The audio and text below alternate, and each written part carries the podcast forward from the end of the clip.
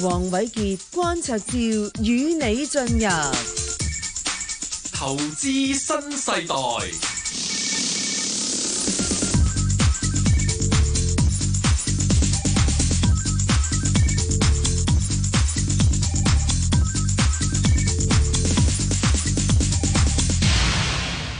好啦，翻嚟呢個投資新世代。頭先教授咧同大家解釋咗點樣去界定衰退咧，有所謂技術性衰退嚇、啊，按季同埋按年嘅。咁頭先你又提到呢，即係我哋成日話股市走在經濟前面啊嘛。係股市係咪會真係快過個經濟衰退而出現下跌嘅咧？係啊，香港嘅經驗真係咁嘅喎。嗯就過去五次嗰個技術性衰退咧，我哋股市係跌先嘅喎。嗯甚至可以跌嘅時間咧係嚟得係誒、呃快好多。嗯譬如喺九五年嗰次嗰個技術性衰退咧，佢係行先個經嗰個所謂嘅衰退咧係十四個月度，嗯哇個預警好早， 但係咧亦去到九七年嗰次咧，九七九八年即係亞洲貨幣危機咧，佢行早一個月，因為嗰陣時候我哋記得嚟係得太快。九七年八月嗰陣時候咧就萬六千八百點啦嗯，咁啊第四季咧。嗰陣時，一九九七年第四季咧，就真係有開始有技術性衰退，但係都有預警啊，係咪啊？我哋嗰陣時候八月嗰陣時候諗得好緊要噶嘛嚇。咁啊，最近嗰次啦，金融海嘯嗰陣時候咧，嗰個誒領先嘅時間咧，即係行先嘅時間就四個月。嗯咁又係有個預警嘅喎，因為嗰陣時候啱啱係炒自由行啊嘛，我哋嗰啲即係港股自由行咧，咁時候誒，我哋係喺差唔多升到三萬二點嘅，嗰陣一爆爆一煲啦，跟住我哋喺零八年第二季咧就出現嗰個技術性衰退啦。咁其實咧入咗去講俾你聽，衰咧就個時間早咗啦，嗯但係。擴張期咧開始見底咧，即係話經濟開始有機會喺一兩季後咧、兩三季後咧開始好翻咧，佢嘅股票行翻見咗底先嘅喎。哦咁啊，好好好嘢喎！咁啊，嗯即係其實我講俾我聽就話咧，如果我哋睇見一啲所講入咗衰退之後咧，我哋留意下啲股票有冇嗯有機會見底話。咁咧其實咧，大約咧就係我講上次咁啦。上次嗰陣時候咧，我哋嗰陣時候見底咧，就喺二零八年十月，嗯啱啱咧嗰個衰退開始係第二季、第三季。其實喺抗衰退第三季嗰陣時候咧，已經講俾你聽，股票見底啦。嗯咁啦，今次係啊玩翻今次啦。嗯嗱，今次咧就係我哋第二季就有個技術性嘅所講嘅按季嘅收縮啦。嗯咁如果第三季係出現咗收縮咧，咁我哋睇住咯喎，嗯因為再行埋第四季咧，可能就算行到第四季咧，佢可能就開始見底嗰個市。嗯但係問題咧就話，即係我而家講講可能性咋，咁咧，但係問題咧就話，即係如果真係出現一個所講技術性嘅衰退咧，就講俾你聽就話，今次嘅底部經濟底部咧，嗰個啊個恆指嘅底部咧，就係暫時二萬四千五百點啦，嗯嗯就應該穿嘅喎。哦根據歷根據歷史嗰、個，仲有即再係低冇錯啦。咁誒睇下係咪我哋會唔會出現呢個情情況咯嚇？嗯嗱，我想問咧，就係、我知你嘅研究咧，就係話喺誒過往經濟衰退咧，嗰、個跌幅啊，股市嘅跌幅咧，誒、最多同最少平均係有幾多咧？哇，好差別好大啊！嗯，嗱，最少都三成哦，三成一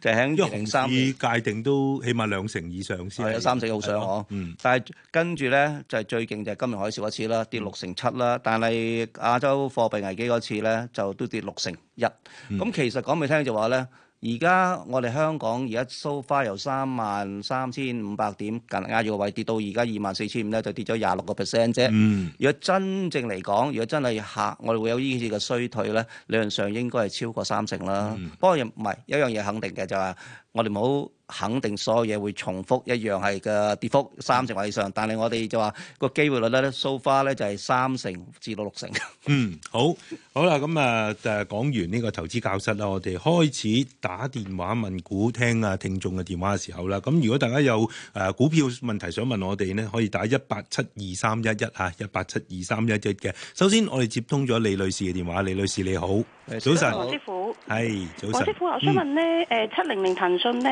佢今日轉咧，嗯仲有冇得上望？誒同埋恒指咧，你而家覺得佢而家呢個位佢而家嗯棘咗喺呢個位，Ờ, 誒嗯佢上望個空間有幾多度咧？同埋誒嗰個一九五一嗰只嘢咧，升咗咁多，係咪即係唔好再諗去買啦？同埋三六九二咧，唔知你記唔記得我咧？嗯我我喺招股嗰時第一日咧，嗯一上市嗰日已經問你，我話佢唔知會唔會好似嗰只誒，即係嗰啲咩生物科技嗯咁升得咁勁，佢真係升到 double 嗯喎。而家佢如果佢咁咁嘅情形都唔好，即係回翻都冇得買噶咯，係嘛？嗯，誒嗱，你係講咗三隻哦二六股八二六票，八仲有金碟，係金碟係咪八個四已經到位啦？嗯因為如果好走咗貨，係咪唔好再買佢，定係邊個位再買呢？好好咁啊，逐一答你啊。誒、恒指咧，我相信而家咧就係、進入咗一個反彈嘅階段咧。你一見到即係有啲嘅技術指標咧係明顯係轉好咗嘅，譬如恒指嘅九天相對強指數咧就上翻五十樓上啦。咁仲有咧就係、誒、開始補翻八月五號嗰個下跌裂口，補咗大部分啦。因為禮拜五咧恒指都去到二萬六千，接近二萬六千八。誒、呃我睇嚟緊呢嗰、個呢、個反彈呢，呢、個回升浪應該就未完嘅，仲會再誒睇、高啲。因為如果按照成個八月，你睇翻嗰個走勢圖，我呢排都成日喺第啲平台都有講啦。恒指呢就係、似乎形成咗個小型頭肩底，咁嗰個頭肩小型頭肩底呢，就係、一個向好嘅形態嚟嘅。咁升穿咗個二六三六零嘅頸線之後呢，按量度升幅呢，呢、個係最誒、呃理想、最樂觀嘅預測呢，就可以升到兩萬七千八。咁但係呢，就中間都有兩個阻力位要先克服嘅，一個呢，就係五十天線同埋一百天線。誒五十天線大概喺二萬七千一百五啦。誒呢一個誒、s o r r y 二二百五十天線呢，同埋誒呢個五十天線呢兩條線呢，都要克服。咁、啊，分別就係二七一五零同埋二萬七千五，咁然後先至升破呢兩個阻力位呢，先可以誒上到兩萬七千八咯。咁所以暫時都係睇嗰個誒、回升反彈嘅誒狀個走勢呢，係可以持續。啊，教授你有冇咩睇法？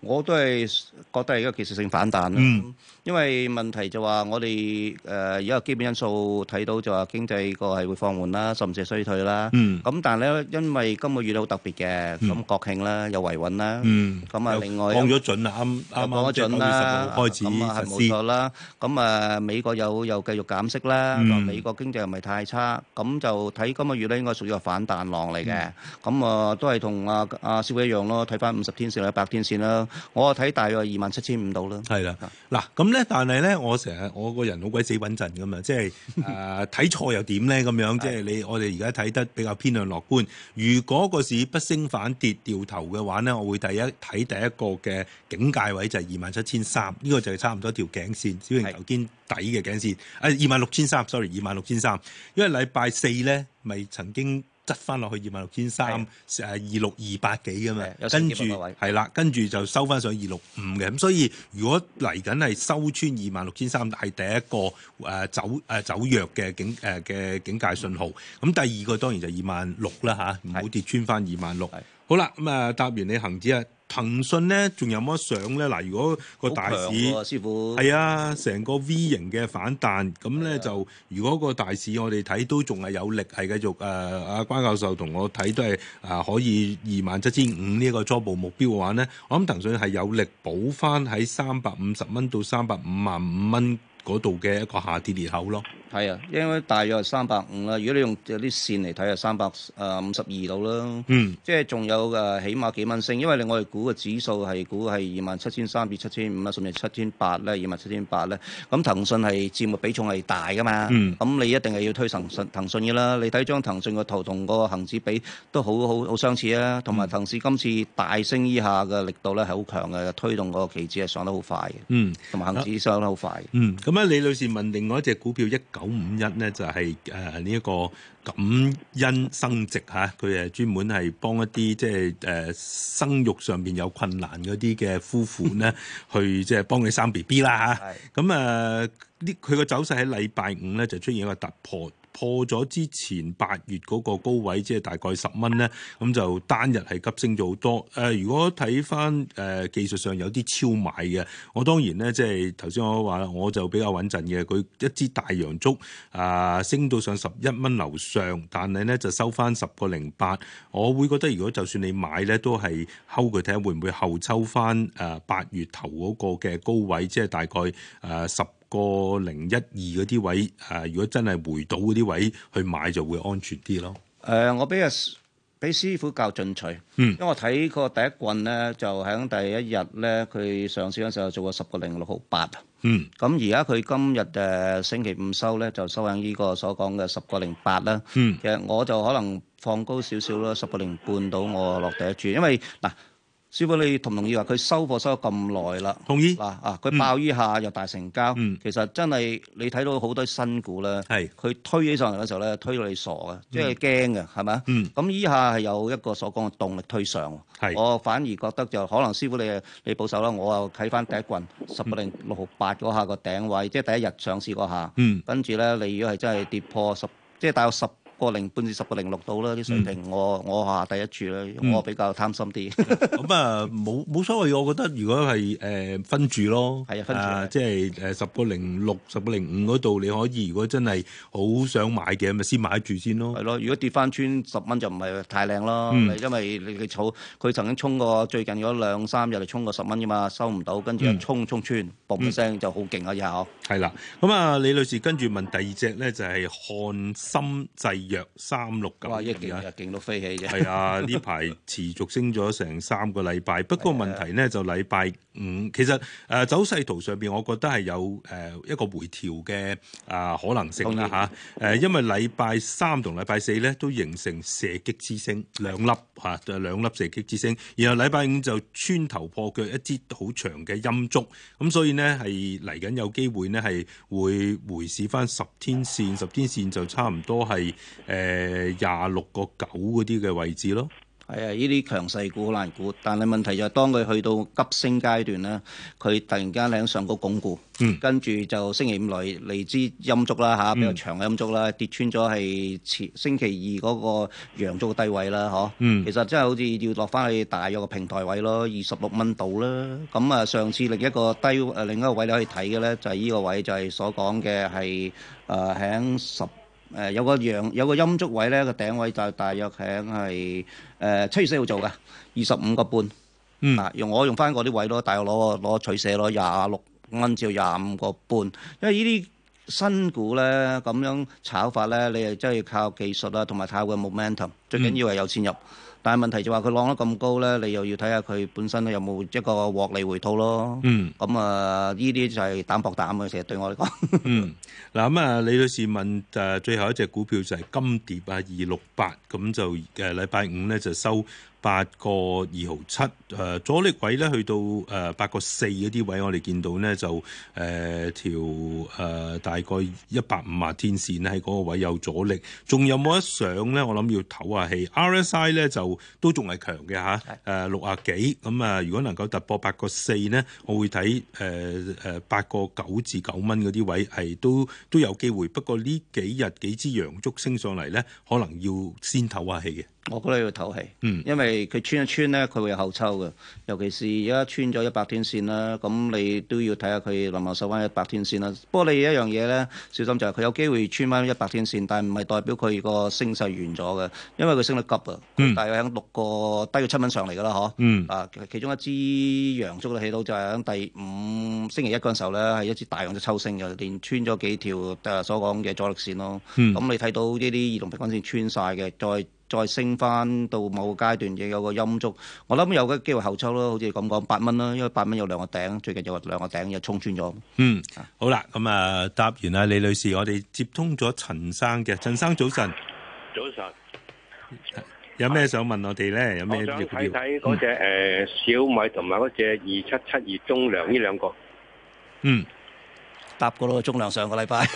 有啦你。係兩隻都買咗，定係是但想揀一隻，誒叫我哋俾唔啲係意見你呢？小米咧我誒九個月買咗，上一個禮拜九個六嗰嗰時就冇走到，嗯就執尾落翻去，而家仲揸住九個二，嗯。中糧就收翻收翻嚟嘅。嗯，嗱，但係咧，因為我哋誒、呃只可以問一隻，一隻因為好多人排問就緊問隊。啊小米小米小米，OK，嗱，小米咧誒，佢嘅九蚊嗰個位咧係有阻力啊誒、但係呢排個市況咧，如果即係有陣時我成日話水漲船高啊，個市升嘅時候咧，就咩股票都可以跟下嘅吓，咁誒、就希望今次個市繼續反彈咧，佢可以衝穿九蚊，即係企穩啦。因為誒禮拜五佢都企到，咁就再睇翻上次九個五六嗰啲阻力位咯。咁最近我哋宣布咗誒、啊計劃回購一百二十億嘅股份咧，呢、個對股價都會有支持嘅。係啊，佢宣布咗回購之後，個股價轉穩嘅，同埋最近呢兩日係都 OK 嘅，佢抽咗上嚟幾靚嘅，同埋你要諗下咧，就話咧佢係好高咁跌落嚟噶嘛。嗯如果你你睇下你如果入個位九個二，其實唔相對唔差㗎。嗯你即係嗰陣時候，我記得上誒、呃最近幾日之前我做過一啲節目咧，嗰陣時候都係八個零銀錢啫嘛，係嗯嘛、咁而家係可以可以諗嘅九個半，我覺得諗。我覺得今次嘅升浪有機會上埋十蚊啫嘛，嗯因為似乎有少少開始有啲資金搏佢已經跌得多。搏佢即係有有個明顯有個反彈啦，同埋你睇到個圖咧都有個有似有個兩個雙底係咪？係嗱，啊咁咧就如果跌穿個雙底位梗係唔好啦，但係問題就話如果依個水平入嘅，你直播率都係都係好㗎。點解咧？因為下低最多都輸少過十個 percent，十啊 個 percent 係嘛？嗯好咁啊，跟住接聽阿鄭女士電話。鄭女士你好，早早晨兩晨，位，早晨。我想問三三零九希瑪波嘅，我係四個八買入嘅，哦，四個咁八仲有萬。冇上網咧？嗯。唔該。誒、我睇圖咧，而家佢就形成一個收窄三角形嘅走勢，即係誒、呃個高位咧就見到有個下降軌，但係下邊咧低位亦都一路縮上去，就一個又見到一條上升軌，所以咧你如果有圖喺個在手咧，你會見到係一個三角形咁樣啊！我哋而家後邊你都睇到係一個三角形嘅走勢。咁誒、呃我睇動力嚟講咧，都仲係誒 O K 嘅，應該可以。如果企穩到五蚊咧，係可以睇翻誒上一個高位大概五個四毫、五個四到五個四毫半咯。咁你不妨你四個八買嘅，我覺得呢個位係可以誒揸、下嚟搏，睇翻五個四至呃誒五個四毫半嗰啲目標啦。係啊，大咗嚟緊係五個半。誒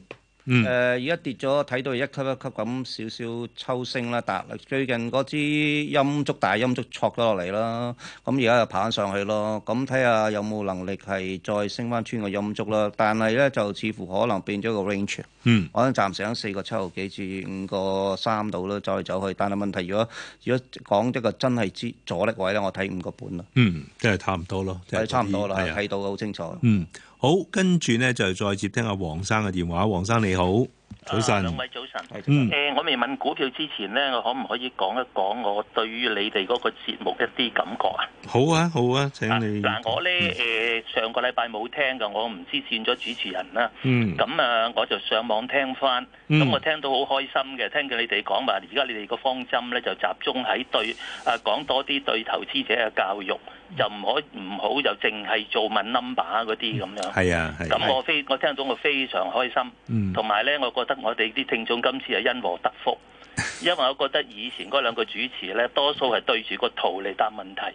咁其實個圖係以前嘅歷史嚟噶嘛，啲事件未必重複噶嘛。其實最主要就係佢預測佢分析未來嗰間公司賺唔賺錢先係重要啊嘛。係。咁如果我哋啲聽眾咧想問啲深入啲嘅問題咧，以前嗰兩個主持多數唔答嘅，就算有個主持想答咧，另外嗰個姓邝嗰個撳字唔俾佢答嘅，佢仲話咧，如果咁樣答法咧。誒將來冇乜人打電話入嚟㗎啦，意言下之意咧，即係話如果教咗你個真體咧，俾你知道咧，以後又有徒弟就冇師傅咁啊，俾人哋個感覺係咁啊。嗯，所以我覺得咧，我得閒先聽嘅以前，嗯唔得閒其但係咧，如果唔咩，我多數都冇乜興趣聽。嗯但係而家我聽見咧，你哋而家呢個新組合咧，我係好開心。好咁啊，希望你因為我朋友咧，我朋友嗯以前聽咗個舊舊主持十幾年啦，啊一啲進步都冇，跟住佢哋買股票咧都係輸多贏 少。啊咁我希我就。我就最欣賞阿林心慈先生嘅，我希望你哋都係好似佢哋咁啊！而且我都好欣賞阿關教授，我以前都聽佢誒、呃、講座聽咗幾次，我覺得佢啲講啲嘢好扎實同埋好用 心。嗯，咁我我我希望你哋呢兩個組合係非常之好啦。好，我哋會努力嘅。 咁係啊，多謝你哋先啦。嗯。咁咁啊，誒，即係係啦，係多謝你哋可以俾我哋學到嘢，不斷進步咯。係。誒係，我想問翻嗰只咧就誒股票一三三六係新華保險啊。嗯我見到佢咧同嗰只二六零一咧過往嗰五年嘅業績嘅增長都係差唔嗯多。但係嗰、個、呃、新華保險咧，佢以前個股價咧，多數比嗰只誒二六零一隻太保咧就高百分之廿五到。嗯但係喺上兩個星期咧，就唔知點解嗰只新華保險個股價跌咗落嚟，仲低過只二六零一喎。嗯咁最最近啊啊上翻去就高過只二六零一少少。嗯我唔知咩原因啊！我個心我諗住想喺三十一同三十二蚊之三十二蚊樓下買嘅，嗯咁我想問專家可唔可以解答到個問題喺邊度，同埋我會唔會有機會喺三十二蚊樓下買到咧？嗱，好多時咧，阿黃阿黃生對於誒一三三六就係新華保險啦，對於呢啲比較都係算大市值嘅公司咧，誒、個股價如果係落後咧，就一定係有原因嘅。係即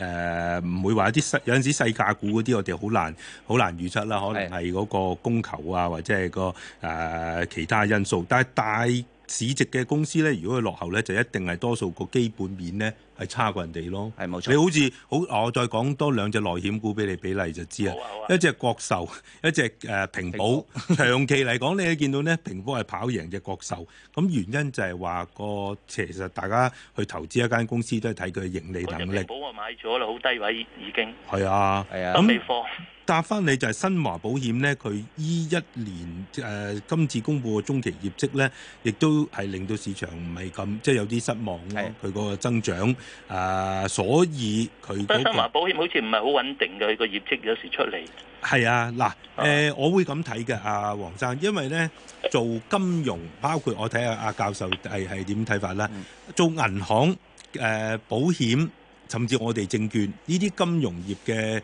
嘅行業咧，好多時我哋叫 winner takes all，即係話大嘅咧，你有嗰個規模優勢，有個資本優勢，咁咧就細嗰啲咧係越嚟越難做，好難競爭啊！你好似攞香港銀行嚟嚟嚟嚟舉例啊！以前香港有説話叫做銀行多過米 鋪，而家咧可能米鋪多過銀行，即係當然分行就係多啦。但係你以銀行嘅嗰個數目咧係少咗好多，因為係中小型嘅佢唔夠競爭，佢就俾大嘅食啊嘛。係啊保險其實一樣出現呢個情況嘅係嚇，同樣嘅一樣同意啊！嗱，我知道你係揸住只誒平安啦，咁啊、嗯可以即係就靚嘢嚟㗎，佢個市值去到成七千億啊㗎。嗯咁你睇翻其他你所講嘅兩隻啦，一三三六啊啦，得幾百億啫嘛，嗯係嘛？你睇到就話嗱，另外一樣嘢就話咧，你買呢啲咁嘅金融股咧，其實買龍頭啊安全啲，同埋即係你睇到就話誒點解長期平安保險係跑贏係二六二八中壽咧？嗯其實因為佢本身管理層管得好，有前瞻性，誒、買嘅投資方面同埋嘅過就。往五年嘅業績穩定增增長啊，平安。誒唔係穩定增長啊，佢係好勁同啊埋有，佢啊真係好啊好多嗰，啲好好好亮麗啊，佢做得好亮麗嘅係。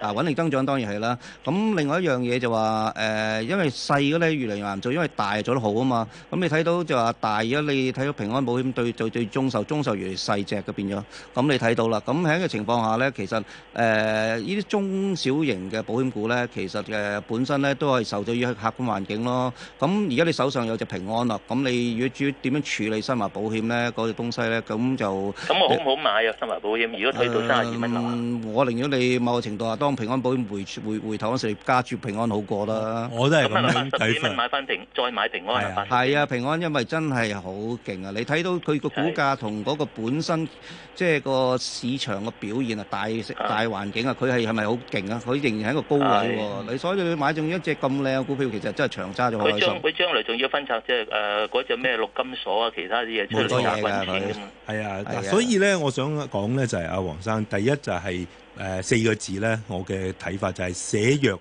留強。買股票咧好多時都係要知道嗰啲弱勢嗰啲，或者係弱勢唔單止係技術走勢係弱勢，而係話個係基本面都係盈利能力係弱嘅弱過誒、呃比較弱嗰啲咧，我哋應該捨棄佢，就留翻啲強嘅啊。咁同埋好仲有咧，我哋再多一點睇法就係話，我哋成日叫人哋一方面就話分散風險，即係唔好將所有雞蛋放喺一個籃裏邊，淨係買一隻股票。但係咧，你同行業嘅股份咧，即係你可以分散，係喺唔同嘅行業。冇錯。你可以個板塊銀行買隻誒內險，又揀隻銀行或者揀公用，但係你唔需要喺一個行業裏邊咧太分散，係啊，唔使話係我又揸平安，又揸國壽，又揸新華咁樣叫分散。如果你同一個行業你太分散，攞咗揸住啲個盈利能力比較差啲咧，你係嘥咗你子彈咯。冇錯，我同咁意如果嗯啊。平均八十五蚊就買得啦，係嘛？平安就睇翻嗰個股價咧，就阿關教授，你覺得佢咩位可以入呢？平安係哦，我哋翻嚟再答。投資新世代，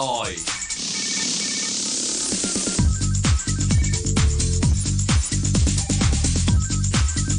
好啦, ừm, đầu tiên thì, tôi muốn nói về cái cổ phiếu này. Cổ phiếu này, tôi thấy nó có một cái sự thay đổi rất là lớn. Cổ phiếu này, tôi thấy nó có một cái sự thay đổi rất là lớn. Cổ phiếu này, tôi thấy nó có một cái sự thay đổi rất là lớn. Cổ phiếu này, tôi thấy nó có một cái sự thay đổi rất là lớn. Cổ phiếu này, tôi thấy nó có một cái sự thay đổi rất là lớn. Cổ phiếu này, tôi thấy nó có một cái sự thay đổi rất là lớn. Cổ phiếu này, tôi thấy nó có một cái sự thay đổi rất là lớn. Cổ phiếu này, tôi thấy nó có một cái sự thay đổi rất là lớn. Cổ phiếu này, tôi thấy nó có một cái sự thay đổi rất là lớn. Cổ phiếu này, tôi thấy nó có một cái sự thay đổi rất là lớn. Cổ phiếu này, tôi thấy nó có một cái sự thay đổi rất là lớn. Cổ phiếu này, tôi thấy nó có một cái sự thay đổi rất là lớn. Cổ phiếu này, tôi thấy nó có một cái sự thay đổi rất là lớn. Cổ phiếu này, tôi thấy nó có một cái sự thay đổi rất là lớn. Cổ phiếu này, tôi thấy nó có một cái sự thay đổi rất là lớn. Cổ phiếu này, tôi thấy nó có một cái sự thay đổi rất là lớn. Cổ phiếu này, tôi thấy nó có một cái sự thay đổi rất là lớn. Cổ phiếu này, tôi thấy nó có một cái sự thay đổi rất là lớn. Cổ phiếu này, tôi thấy nó có một cái sự thay đổi rất là lớn 啊咁啊！上一次我哋同阿黃生傾咧，係咁就佢問我哋即係誒，如果再增持呢個平保咩位好啦吓，咁啊，我哋都研究個圖咧，都係覺得都係差唔多係八十八九十蚊嗰啲位可係以咯增持嘅。係啦，呢啲啦，如果有機會回翻，咪增持咯。嗯我相信都係低位買啦，因為聽眾係咪啊？嗯，好，跟住就周女士啦，我哋聽聽周女士嘅電話。早晨，周女士，早晨啊，兩位係，早晨，我好支持頭先嗰位同誒、呃上一位嘅同誒聽眾嗰個聽眾係啦，聽眾嗯好多謝你哋兩個解答我問題先。係咁咧，係我盈富基金咧二八零零咧，嗯我就喺啱啱二萬七千點嘅時候咧就食咗糊啦。嗯咁、我係一個冇工作嘅人士嚟嘅，嗯咁我有啲資金，我就想再買一個盈富基金，嗯因為我覺得佢係一個平上增長、平穩嘅增長股，嗯咁又有少息，嗯有少價。嗯咁我想問下，如果我分住買呢，我諗住用我嘅積蓄二十萬到啦，嗯 一本去買嘅。咁嗯我想問下，我應該喺第一注係邊個位買呢？或者，OK，係去低位啲先買定係點樣？好啊可唔可以教下我個方法？好啊。好多謝兩位。誒、講開盈富基金咧，我都想即係講下咧，好多時候有啲朋友話誒、做月供計劃，股票月供計劃，誒、每個月去供，誒、又或者咧就係、誒退休嘅想買只。誒呃股票嚟去嗯誒、收息啊咁樣樣，咁咧其實盈富基金係一個唔錯嘅選擇，因為第一咧就係佢係一籃子啊嘛，係好多時我哋即係做月供同做退休咧，其實我覺得嗰個風險都一樣咧，就話、哇，如果我揀錯嗰只股票。個個月仲供落去 咧，你第時好好嗰、個結果係好差嘅。係啊係又或者你退休，你好你個生活嘅誒金啊，你嘅積蓄啊，全部擺晒落一隻股票度，睇揀錯咗咧，嗰、個風險亦都好大。梗係啦，所以咧，你盈富基金第一佢就係誒成個一籃子嘅股票，係啊同埋佢會定期做一個嘅指數成分股嘅更換，就係幫你去換股票。係啊，呢啲仲有好處喎！嗱，我覺得如果你揸一籃子股票咧，你要去換，你仲要買出買入去使費喎。係啊你揸盈富你唔使嘅喎，係啊，佢同佢搞掂佢自己搞掂係喎，啊你仲慳埋個使費喎。冇錯啊。咁所以咧就盈富基金，我覺得對於退休人士，其實你你佢當然佢息咧，相對其他啲誒五六厘、六七厘或者 risk 咧，佢係低啲嘅，係但係佢分散啊嘛。係啊，你有個風險，你減低風險，咪自然你有某個程度下有啲所謂息率方面嗯嘅低啲啦，係嘛嗯？咁嗱，你講俾你聽，你如果買啲六七厘嘅，咁你就算你六七厘，但係突然間跌起上嚟嘅，佢分散唔到風險嘅，你收到息就係輸咗你嘅，唔係財息兼收喎，你就收息跟住輸咗個價喎。嗯咁其實盈富基金有好處，同埋而家盈富基金個息率都派到係，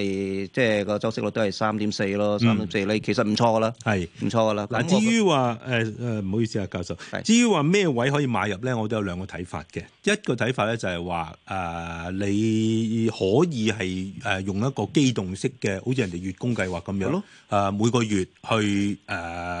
一日嚇去買，因為你要 time，我哋成日講要 time 個 market 咧，去估幾時低位，係唔係咁容易嘅。係啊估不如與其估錯，我就好激動咁樣去每個月我揀一日咧就嚟去誒、去買，因為你係如果你分住你二十萬，我當你嗯分四五注，你分五六個月或者半年去做嘅話咧係，你平均翻咧，其實你嘅差別唔應該嚟講唔會太大咯。嗰個平均成本法啦，咁嗯係正確嘅。同埋你，如果你係話要揀時間入咧，其實冇人做到呢個動作嘅，係㗎除非你真係超級股神嘅。嗯啊因為嘅 time to market 咧，其實就係真係好難做嘅。阿但巴係菲你特話都話最難嘅嘢就係 time 咗 market 係啦，冇錯啦。咁咧，我反而咧就話咧，你用一個機動式嘅每個月，但係你揀月頭、嗯月中、月尾一日，總之唔好理佢，將揀死一日，大約到月中你可以咁做嗯嘅，或者月尾又咁做嘅。咁你唔好理佢高與低，因為都係平均成本啊嘛，係嚇。佢跌落嚟咗，你仲開心添啊！嗯你平均成本仲平添啊，係咪冇錯啦咁啊，而家因為反彈浪咧，咁我覺得咧，我哋睇到上高可能仲有誒幾百點升嘅，咁、我就算去到盡一千點嘅，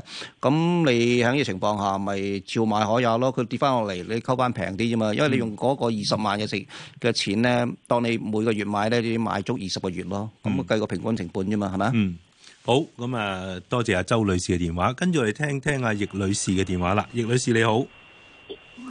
係啊，早晨啊，易女士，早晨，葉女士，葉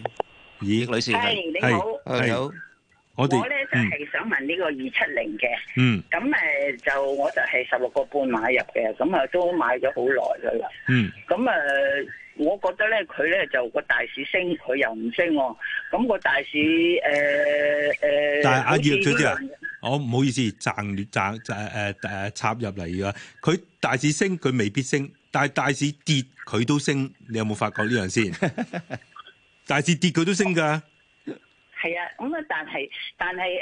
呢輪好似呃誒嗱，你係要明白佢嘅特性咯，阿易女士，因為粵海咧，佢係做咩業務？最最賣最吃香嘅業務就係東江水，就係、我哋飲嘅東江係水啊。，冇錯。嗰個業務即係差唔多係等於公用事業咁樣啊直情係啦三年就續約一次，每次就加價嘅。係啊咁啊，所以佢係屬於好穩定有現金流啊，係亦都防守性嘅係。所以佢會個特性咧就係話跌市嘅時候，你見到佢仲起嘅，好似今年你睇個圖啊，六月至八月嗰下個市一路跌咧，佢一路升嘅，仲創新高添。係啊，咁你另外一個特性咧就係話，當你佢當嗰個風險胃口差嘅時候咧，人人個個想減持啲風險資產啲股票嘅時候咧，佢會受惠，因為佢防誒避難啊嘛，仲有到到你呢兩個呢排個股市好翻嘅時候咧，個風險胃口好咗咧，啲人唔會買粵海㗎。係啲人會買嗰啲落後嗰啲 beta 高嗰啲股份跌到殘啊嘅，所以你要或者係明白呢樣嘢，就唔係話佢誒誒跑輸，而係話佢嘅特性股票嘅特性咧，喺股市唔同嘅階段咧，佢係會有唔同嘅表現。係，我同意啊。嗱，師傅講嗰個嘢咧，其實都係講出粵海個特性啦。其實誒，呃佢、本身你諗下嘅東江水賣俾香港咧，其實我哋所付出嘅費用係貴過內地好多，因為我哋係補補貼翻內地。咁、但係問題因為我哋唔飲水唔得。嗯嗱，你同埋睇到一樣嘢，粵海今次咧，其實發揮到一個好大嘅作用嘅。你睇今次啲錢走啊，由嗰啲公用股走嗰陣時候咧，無論你講中電、港燈，就算煤氣都會成兩二廿個 percent 嘅，嗯即係就算高低位比較啦吓，咁但係粵海由十七蚊跌到十六蚊，跌咗七百個 percent 到， 哇，非常之穩陣啊！我因覺得為你兩燈啊，今年開始話準許利潤都減咗兩成啊嘛，但係水價你連股每次 Kim contract 都升嘅。都升嘅都係啊，加嘅。所以其實呢只好㗎。有個朋友問過我嘅，我啲同學同學仔問過我話：誒、你揀粵海定揀誒，譬如係中電啊，同埋煤氣啊？我話咁啊，如果你想啊唔輸錢嘅，或者係想長長揸長有嘅，你唔嫌佢升得慢嘅，咁咪粵海咯，好穩陣，真係好穩陣。同埋佢都有啲分拆概念嘅，係啊佢裏邊揸住咗酒店咧，之係前啊曾經係哦即係誒，佢有自己同埋管理嘅酒店咧，粵海酒店我哋成日喺香港都見到啦，係嗰啲係喎佢即係有曾經傳過話想分拆，不過當然而家誒酒店嘅資產未必個估值係可以攞到而家梗係高唔度係係話，啦。而家咪好時候嗯啦嚇。咁所以要有啲耐性咯嚇、你十六個半買應該收下息，誒、呃買個位可能係偏高咗啦，因為佢係由六月咧十四五蚊升上嚟嘅，即係人哋跌緊個市跌緊嘅時候，佢嗰段時間升嘅。咁啊好啦，誒、跟住我哋聽聽陳女士嘅電話，陳女士你好。啊，你好啊，兩位，我係想問一問啊，誒、啊，黃師傅，你曾經誒講、過話個市唔好咧，啲、嗯快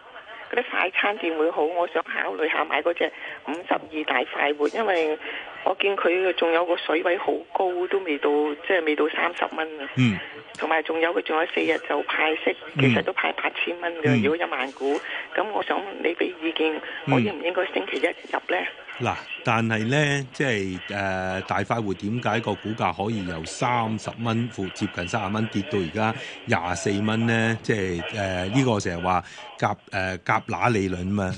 有冇咁大隻夾乸隨街跳咧？係咪先咧？就因為佢業績出咗嚟咧，個個係差過預期。誒、呃大快活同大家樂兩隻咧，我好多時都我有即係誒睇得好緊嘅。咁咧，其其實佢兩隻嘅特色咧就係、嗰個收營業額咧唔會有好高嘅增長，都係講緊五個 percent 到咧就已經好叻嘅，因為你香港人食快餐。我你你唔通一一一日三餐已經好犀利，連下午茶都去食埋已經好犀利。係啊咁所以佢要增加個營業額，佢又唔可以話加好多錢噶嘛，嗯啲人會嘈噶嘛，即係嗰個加價啊嘛。咁所以營業額咧，其實咧就你睇翻誒變變動嚟講咧，都係幾誒誒中單位數啫。係唯一影響佢哋嗰個盈利咧，就係個毛利率啦。即係佢哋誒點樣控制食材啊、控制人工成本啊，或者租金啊。咁誒、呃大快活個股價之所以由三十蚊跌落嚟，就係佢嗰個毛利率出咗事。佢誒上一次出個業績咧，係誒個毛利率有個好顯著，差唔多由十五個十四十五個 percent 跌到落十三個 percent 係。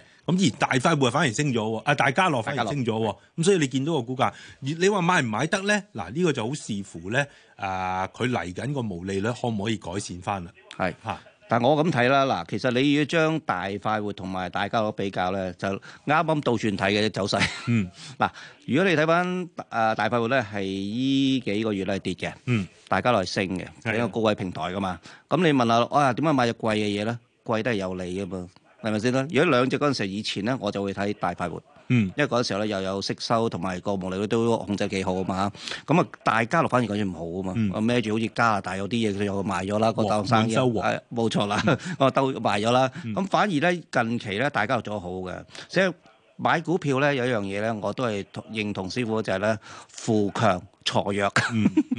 做人就唔好話啊，做人嗰隻係錯，係啊 錯錯腳背約叫人就冇啦。但係資誒投資市場一定係咁做嘅。另外一樣嘢咧，你睇到一樣嘢就話咧誒，而家係呢個板塊咧係有少少受惠嘅。點解咧？你睇到一樣嘢就話咧。當你經濟唔好嘅時候咧，反而依啲咁嘅所講嘅大家樂大快活咧，嗯生意咧唔係唔係太受影響。嗯我睇翻六月嗰陣時候咧，其實你睇六月嗰陣時候個數字咧出嚟個飲食嗰個誒、呃所講數字咧，反而係呢啲所講嘅大誒依類型嘅嘢咧，佢反而冇跌到。佢又唔係高端飲食，你係咪我哋都要三餐都要解決㗎？係咯，最慘咪做巴嗰啲，我睇翻做啊嗯巴你賴咗嘢啦， 因為所以咧其實你係依個諗法係啱嘅，嗯喺喺呢個時勢買依啲股票，但係依兩隻股票揀咧，我就揀大家樂，嗯我就一定唔會睇大快活嘅。係啊，嗱不過咧就咁講啦嚇，如果你覺得佢真係好平啊，我會建議你咧就用注碼控制咯，係即係因為有陣時呢個係情意結嚟嘅，誒佢平得咁犀利，佢有可能會彈翻兩三蚊，咁我哋叫佢唔好買咧，佢第時又會心又硬硬然。但係你唔炒呢啲股票啊，呢啲個股票唔係攞嚟炒㗎嘛係㗎相對如果炒嘅嘢，你可能會有就算就算小米都可能行翻十十十十冇 p 錯容易過佢呢啲股冇錯票啊啦。同埋大家樂，你會睇到同大快活佢個模式有少少唔同。大家樂行一個特色餐廳嗰個嘅，你見到咩米線陣啊，誒係呢一個誒、呃一粥麵啊係啊，誒成嗰晚啲都咧，係佢嗰、個誒、呃呃、單價會高啲，係毛利率會又所以可以 keep 到嚇、啊但係大快活咧就比較單一係中式快餐咯，冇錯就係大快活嗰、個佢有特色餐廳，但係唔多咯。係冇錯嗯。好，咁啊，最後聽埋施女士嘅電話，我哋就去快速答股噶啦吓，阿、施女士有咩想問啊？早晨，係係係早晨啊，兩位係嗯，係請早晨啊，黃師講，請傅講，請係我想問講隻。五四八咧，深圳高速喎、咁咧我就七蚊買，咁就琴日立十個零四我都冇沽，咁係咪應該留翻嚟咧？係收息咧，之後沽咗佢低位再買，如果低位買幾時買？佢息嗰日有幾多咧？唔該啊，黃師傅。好嗱，好嘅股票咧，我成日講咧就係話唔需要走出走入嘅。我覺得咧，深高速係屬於好嘅股票。你睇個圖咧，都係同埋業績都係咧啊一浪高一浪嘅走勢。咁啊呢啲股份咧，你可以定一個止賺位咯。即係如果唔跌穿個止賺位嘅話咧，你就繼續揸佢揸佢，就引有佢越飄越高咯，係咪？咁啊個止賺位咧，呃佢禮拜五係收九個九毫四啦。我會放喺大概九個四到九個半咯，即係如果跌穿九個四九個半，我會蝕底啲啊！誒、賺少四五毫子，我就先至止賺，否則的話呢，我就會繼續揸佢，等佢誒、呃再飄高啲咯。師傅啊，我想問你一樣嘢，點解佢啲盈利咁高嘅？因為佢政府同佢攞翻啲公路啊，佢有啲特殊性㗎啦。哦我要明，我哋要明白，而家內地咧就係誒好多誒、呃行緊嘅政策就係希望減少啲收費公路，係即係變咗唔使收費嘅。 OK 咁但係收費公路人哋投資咗落去，喂，你要有個置換有個賠償啊嘛。係咁所以過去佢攞佢舊年我記得中期咧有四條公路係被收翻嘅，係哦啊，但係咧就賠翻大嚿錢俾佢咯。咁所以嗰度有個特殊嘅收益，所以佢盈利裏邊有啲係特殊性嘅收益嘅。但係所以上半年都有成六成幾嘅盈利升幅喎。咁而且咧，有陣時政府俾佢咧，唔單止係俾錢咧，譬如話佢喺梅林嗰度咧，佢係可以有啲地咧俾佢去發展誒一啲嘅住宅啊、項目啊咁樣。因為佢係深圳咯，係啊所以佢升得好緊要啦。好啊，咁啊，睇下你願唔願意係定個止賺位就繼續揸啦係啊。好，咁咧就誒，我哋搭呢一個快速版之前咧，就誒、呃提一提大家投資新世代今個星期嘅網上提問環節呢我哋搭咗隻股票叫耐世特啊，一三一六。咁大家有興趣嘅朋友可以上香港電台公共事務組 Facebook 嗰度呢，去睇下我哋點睇即係耐世特嘅。好，咁啊開始啦。 OK 二零一八喎，阿啊二零一八教授，你點睇啊？嗱，呢排佢都有啲翻生嘅意味，因為誒蘋果就嚟開呢一個嘅發佈會啦。係啊，但係問題係你睇下股價嘅走勢，其實都係即係相對佢嘅高位離好遠啦，同佢另一隻嗰所講嘅誒係信譽啊爭好遠喎。你諗下啦，佢仍然喺個低位浮沉，雖然蘋果就有一個所講嘅今日禮拜啲公嘢公佈啦嚇，嗯咁你睇下就係借勢可能係咪一個消息咧？呢、個消息就令到佢推高咗佢咧。嗯咁同埋你上翻去都係大約都係上四十蚊嘅底位啫。咁我就覺得一般啦，因為股票我就即係我不嬲都覺得係，你如果我寧願都係由買信 譽去買佢。係啊，因為你睇翻禮拜五咧，佢衝高到四十二個二咧，但係就形成一支好長嘅射擊之星嘅，即係係啊代表高位咧係有誒個、回吐壓力都幾大。因為佢同信宇嘅分別就係信宇做鏡頭嗰啲攝像模組係咧啊為主，咁你而家知啦，啊一部手機講緊兩個鏡頭，遲啲又話三個甚至四個，咁你變咗手機個付運量唔需要增加，係但係鏡頭嘅需求咧係冇錯會自然增加。冇錯啦。咁啊，你可能亦話瑞瑞星咧都有做鏡頭啊。誒唔單止淨係做聲學，但係你睇翻個中期嚟講咧，誒、嗰、個鏡頭嘅收入咧，只係佢誒嗰個收入嘅五個 percent 咁上下。係啊，即係個比重少嗯啦。反而你睇翻係